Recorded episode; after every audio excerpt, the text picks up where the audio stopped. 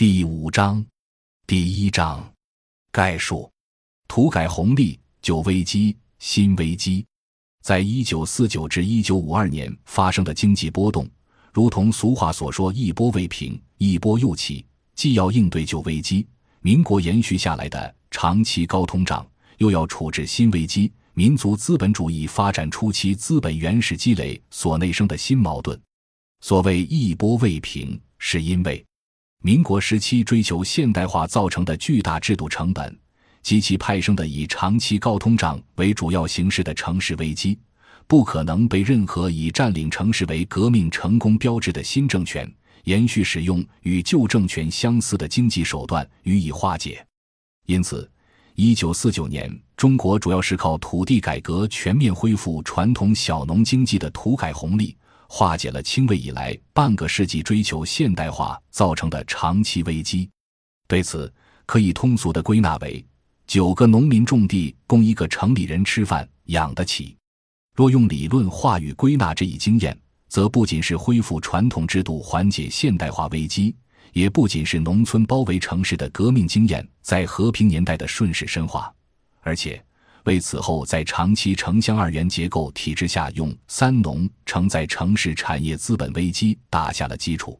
须知，历史上改朝换代的开国之初，大都努力要做均田免赋。只要实现并且维护了均田这种基本经济制度，一般都会因乡土中国海绵社会的特征而得以有一段约二百年的朝代稳定周期。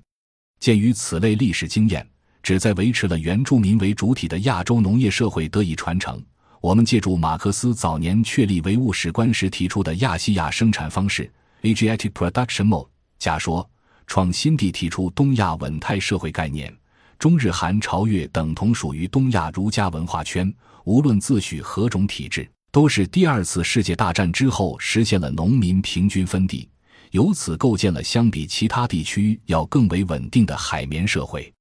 诚然，这个历史经验在二十世纪的中国体现得格外波澜壮阔。被第二次世界大战所打断的土地革命，在战后的一九四六至一九四九年接续，也由此被称为第三次土地革命战争。又因中国借此从帝国主义列强分割控制下夺回完整主权，而被称为独立战争 （Civil War）。靠土改支持战争打出来的新政权，在全国推行土改，让占总人口近九成的农民实现了其历史诉求的“耕者有其田”。但是，为了获取农业剩余以推行工业化，中央政府没有借鉴历代都做的免赋，于是以革命战争手段推进的分地这个基本财产关系的根本性制度变迁，使国家得以一弹三鸟的控制危机局面。一是靠脱离现代化、回归传统的约一亿农户，形成了面广量大的多元化的实体经济，很快就满足了占总人口仅约一成的城里人的基本生活，极大的缓解了民国延续下来的主要发生在城市的高通胀危机。二是只需继续强化动员农民参加土改的意识形态，就能以革命的名义从乡土社会筹集到足够的实物产品运往城市。成功地抑制私商把控物资的投机性波动，也是国家资本借助革命动员打赢对私人资本的第一场战役。三是国家借此把宏观调控必须的财政金融体系建于实物经济的基础之上，期间不断积累的经验成为国家构建基本经济制度的最初依据。这场初战告捷，是中国革命农村包围城市的基本经验在经济领域的发扬。是对从根据地就靠自力更生发展实体经济形成的所谓中国特色农村社会主义体制的继承。所谓一波又起，是指民国时期国民党政府发展民族资本主义引发的旧危机尚未结束。中华人民共和国成立后，共产党领导发展民族资本主义的内生性新危机就接踵而至。新瓶老酒，何以解忧？诚然。中国自近代化以来，任何性质的政府在帝国主义列强侵略瓜分的压力下，几乎都矢志不渝地追求现代化。但是，只要在工业化必须的资本原始积累时期不能对外转嫁制度成本，就势必形成内生性的危机。中国官方宣布的新民主主义的经济社会结构，恰如中华人民共和国的国旗所示，中间大星表示共产党的领导地位，也包括共产党控制的国家资本成分；周边四颗星分别代表工人阶级，占人口不足百分之五；农民阶级、小土地所有者阶级，亦称农村小资产阶级，占人口百分之八十八；城市小资产阶级。民族资产阶级，可见国家资本、私人资本和小有产者阶级等构成了国家政治最主要的组成部分。相对地，具有马克思主义阶级革命意义的工人和城市贫民，加起来也不到总人口的百分之七。总之，由于中国长期是以分散农民为社会主体的传统农业国家，所以无论是原来苏联为首的共产国际，还是中国共产党自身，都明确指出，中国发生的是前资本主义性质的农民革命，因此都认同先发展民族资本主义，即相对于外资而言的本国民族性的资本主义。等到社会化的工业大生产体系建设起来后，才能转型为社会主义。据此看，新政权不仅公开的认同在西方意识形态中具有一般性的市场资本主义。毛泽东说。新民主主义就是共产党领导下的民族资本主义，而且也如同清末以来的所有政权都要追求现代化一样，理所当然的要加快建设工业化。既如此，就无法回避资源极度短缺的农民国家进入资本原始积累阶段的内生性矛盾，这才是新一波危机的真正原因。不论当时和现在的意识形态对这个矛盾派生的困境作何表达。实际上，中国在一九五零年之后，依靠三种制度安排形成政治、经济、社会三元互动时，决策者们并不会言其应对危机的用意。后人抽掉了危机背景去断章取义的解读，很多重要转变也似乎变得不可理喻了。这三元互动是：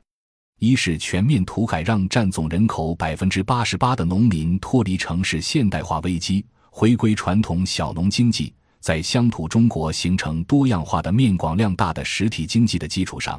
构建以实物生产为基础，且能够发挥政府逆周期调控作用的国家财政货币体系，既获得了大量增发货币的财政金融主动性，又不造成严重的通货膨胀。二是以财政手段促进工农交换，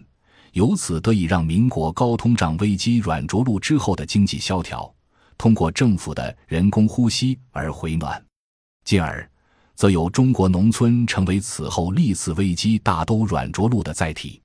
三是直接采取直接成本最低的军事手段，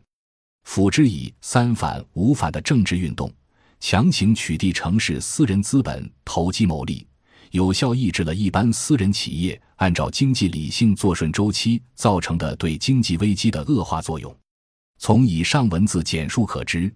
以占领大城市为革命成功标志的新中国，咕咕坠地之际，便在资本集中的城市里遭遇了严峻的危机局面，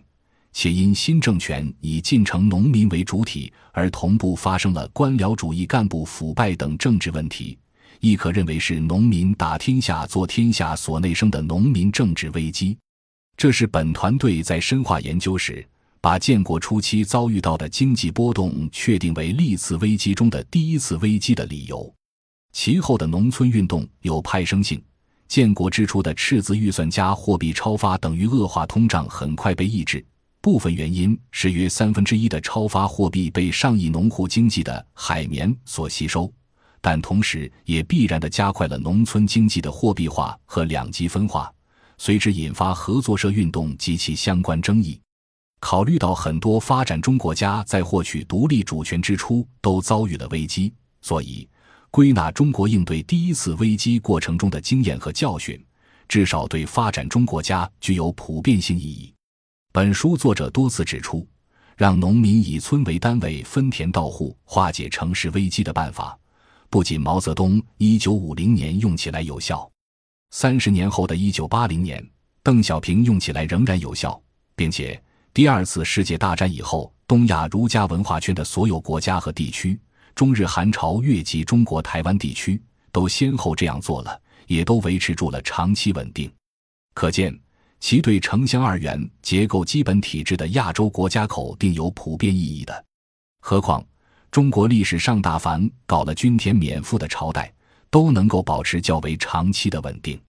本书中这一通俗说法，可以认为是对杜润生思想的继承和发扬。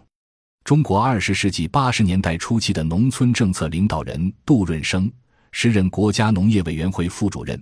曾经不仅把当时农村基层的分田到户解释成家庭联产承包责任制，而且说成统分结合、双层经营的农村集体经济的一种实现形式。一九八零年，在严重的吃鱼危机压力下，他是这样说服中央领导人的：八个个农民给两个城里人搞饭吃，养得起。三农问题是作者多年坚持的非主流观点，也因此而被边缘化。直到二零零一年十二月二十五日向党和国家领导人当面汇报并被接受，三农问题才于二零零二年被确立为国家战略的重中之重。参见温铁军《三农问题与制度变迁》，中国经济出版社二零零九年版。本书形象化的提出海绵社会概念。主要是指乡土社会亿万兼业化农户小经济，就像海绵的孔洞那样，能够吸纳城市资本制造的巨大负外部性。这个概念借用了当代可持续发展研究中提出的海绵城市，通过下雨时吸水、蓄水、渗水、净水，需要时将蓄存的水释放并加以利用，可实现自然积存、自然渗透、自然净化三大功能。中国共产党于一九四六年五月四日发布了关于清算、减租及土地问题的指示，即“五四指示”，要求把减租减息改为直接推行“耕者有其田”。随后制定和公布了《中国土地法大纲》，派出数万名干部组成土改工作队，深入乡村，发动下层农民斗争地主阶级。之所以被称为独立战争。乃在于其改变了中国的半殖民地性质。参见温铁军等《八次危机：中国的真实经验》（一九四九至二零零九），东方出版社二零一三年版。感谢您的收听，本集已经播讲完毕。喜欢请订阅专辑，关注主播主页，更多精彩内容等着你。